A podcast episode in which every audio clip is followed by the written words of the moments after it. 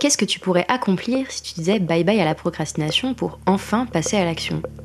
Et quel tournant prendrait ta vie si tu réalisais tous les projets qui te tiennent à cœur?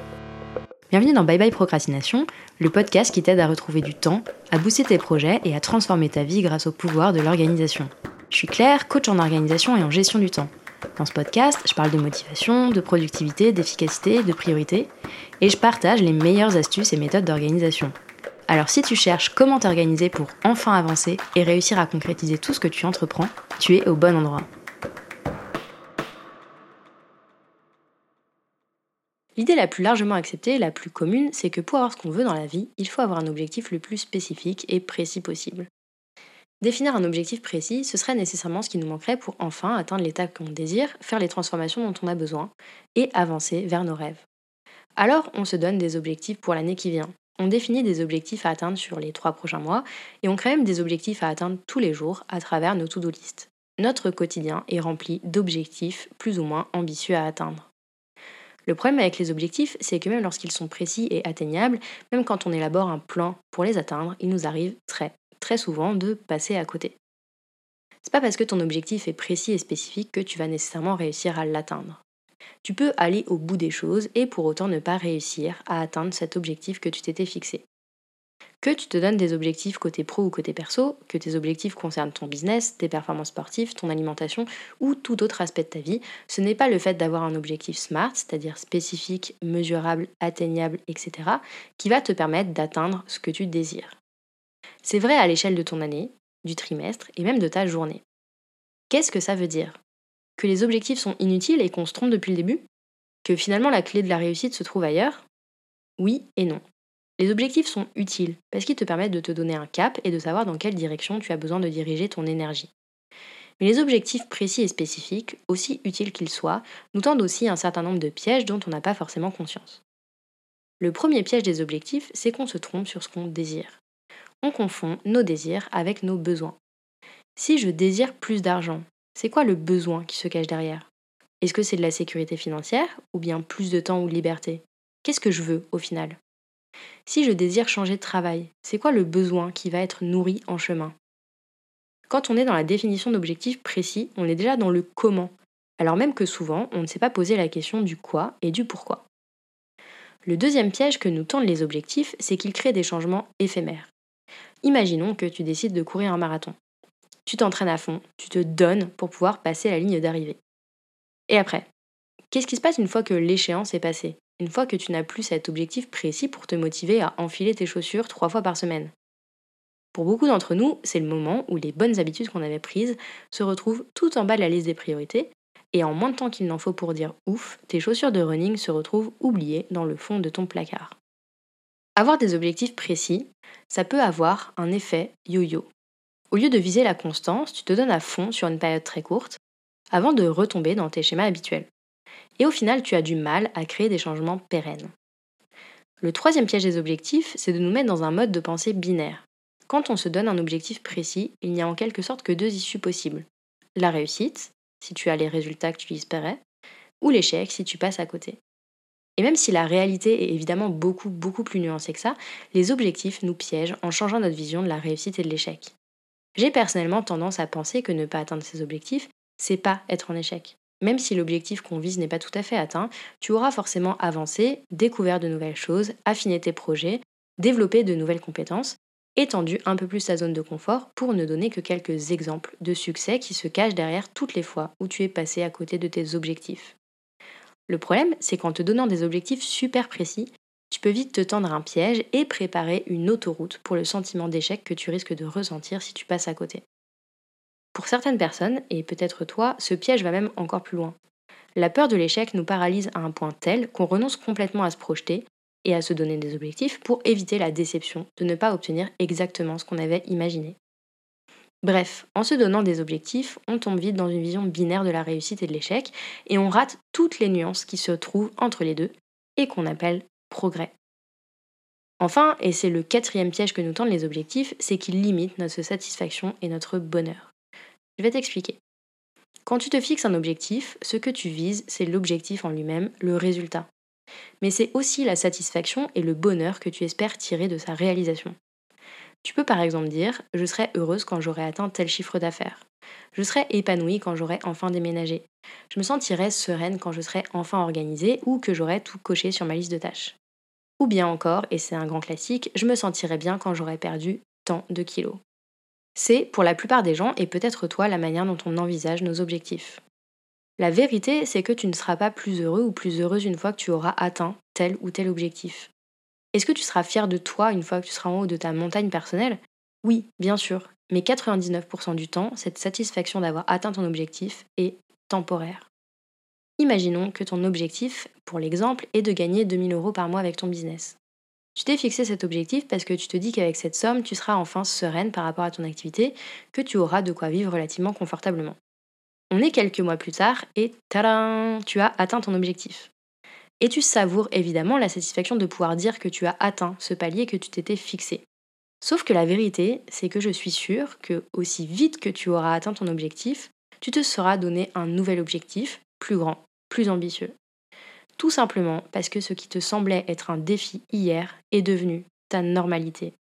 Les 2000 euros que tu vois arriver sur ton compte tous les mois, c'est ton quotidien. Et au fur et à mesure que le temps passe, tu n'en tires pas la même satisfaction qu'au début. C'est ce qu'on appelle l'adaptation hédonique. Attention, c'est l'instant de définition de cet épisode. L'adaptation hédonique, c'est la tendance qu'ont les humains de revenir à un niveau de bonheur relativement stable en dépit d'événements positifs ou négatifs majeurs ou de changements importants dans leur vie. En d'autres termes, si je reprends l'exemple de l'argent, tes attentes et tes désirs vont augmenter au fur et à mesure que tu atteindras tes objectifs. C'est pas parce que tu atteins tes objectifs que tu es nécessairement plus heureux ou plus heureuse. Le fait de les atteindre n'entraîne aucun gain permanent de bonheur. Quand tu te dis je serai plus heureux ou plus heureuse quand et que tu conditionnes ta satisfaction et ton épanouissement à la réalisation d'un but précis, tu poses mécaniquement une limite à ton bonheur. C'est le piège que nous tendent les objectifs quand on n'y prend pas garde. Ton bonheur ne dépend pas de ce que tu vas obtenir plus tard. Ta satisfaction ne sera pas plus grande si tu atteins ton objectif. Tu vas simplement t'en donner de nouveaux et continuer de courir après le bonheur sans jamais le trouver. Plus tard n'existe pas. Tu peux créer de la satisfaction, de l'épanouissement et du kiff maintenant, sans faire que tout ça soit relié à ce que tu fais, ce que tu produis ou à tes résultats. Ce ne sont pas les résultats que tu obtiens qui vont te rendre plus heureux ou plus heureuse. Encore une fois, c'est pas parce que les objectifs nous piègent parfois qu'ils sont inutiles et qu'il faut les balayer complètement. Je reste persuadée que se donner des objectifs, c'est une manière parfaitement valable et utile de se donner un cap vers ce qu'on a envie de construire et de créer, ce qu'on a envie de développer, d'avoir ou de devenir. Je dis juste que les objectifs, tels qu'on les conçoit habituellement, comme des résultats précis, cachent tout un tas de pièges dont il faut être conscient. Et que ces pièges n'ont pas le même impact et la même conséquence en fonction des personnes. J'ai d'ailleurs l'impression qu'il y a en quelque sorte deux types de personnes quand il s'agit des objectifs. Il y a d'abord celles qui se donnent des objectifs comme un challenge et qui puisent leur motivation, leur discipline et leur énergie dans ce défi à relever. Pour ce type de personnalité, les objectifs agissent comme un moteur qui leur permet d'avancer et de se dépasser. C'est un peu l'approche viser la lune pour atteindre les étoiles. Et si tu te reconnais dans cette approche, que les objectifs que tu te donnes sont aidants plus que culpabilisants ou paralysants, alors ne change surtout pas une formule qui fonctionne. Mais peut-être que comme moi, tu fais à l'inverse partie du deuxième groupe, qui a beaucoup plus de mal à se donner des objectifs précis, tout simplement parce que formuler ces objectifs et les rendre concrets, c'est prendre le risque d'échouer. Et peut-être que tu te situes quelque part entre ces deux extrêmes, et c'est ok.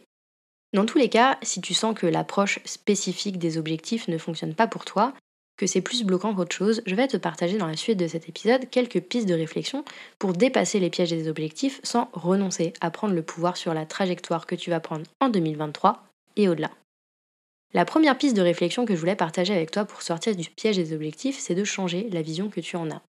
Pour la plupart des gens, et pour toi aussi peut-être, lorsque tu te fixes un objectif, tu le considères comme une destination à atteindre, une cible précise.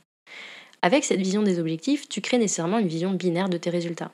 S'ils sont conformes à ton objectif de départ, tu considères les résultats comme une réussite. Et si tu tombes à côté de la cible que tu avais définie, tu te retrouves en situation d'échec.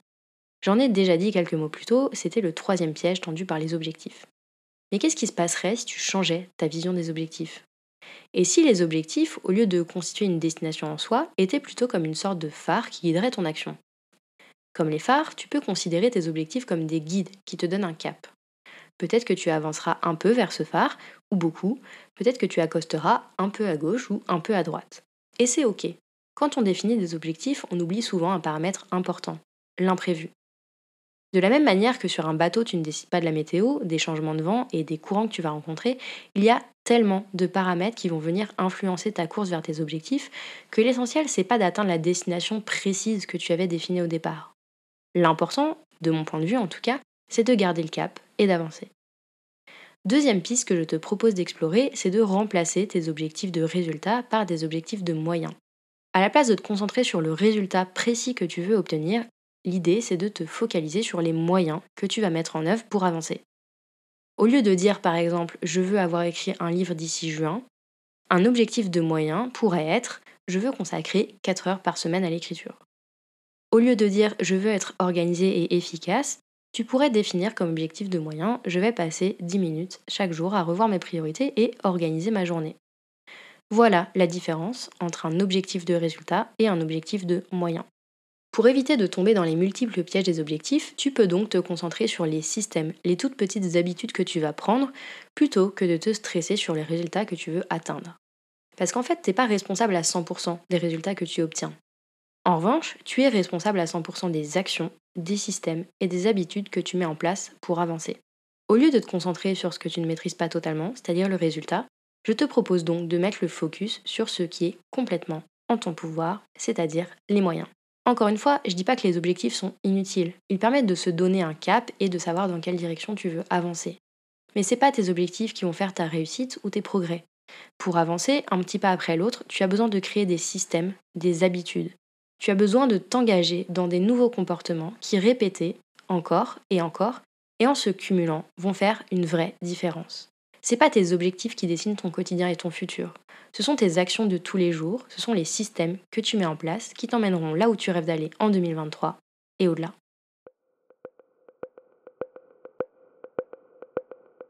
J'espère que tu as aimé ce nouvel épisode de Bye Bye Procrastination et que tu y auras trouvé l'inspiration et la motivation pour faire avancer tes projets un petit pas après l'autre. Si c'est le cas, je t'invite à mettre 5 étoiles sur ton application préférée, à me laisser un commentaire ou à partager cet épisode autour de toi. Et si tu veux vraiment dire bye bye à la procrastination, va vite télécharger le guide gratuit 5 étapes pour arrêter de procrastiner que tu peux trouver sur mon site internet theminimalplan.com. Je te mets le lien vers le guide gratuit dans la description.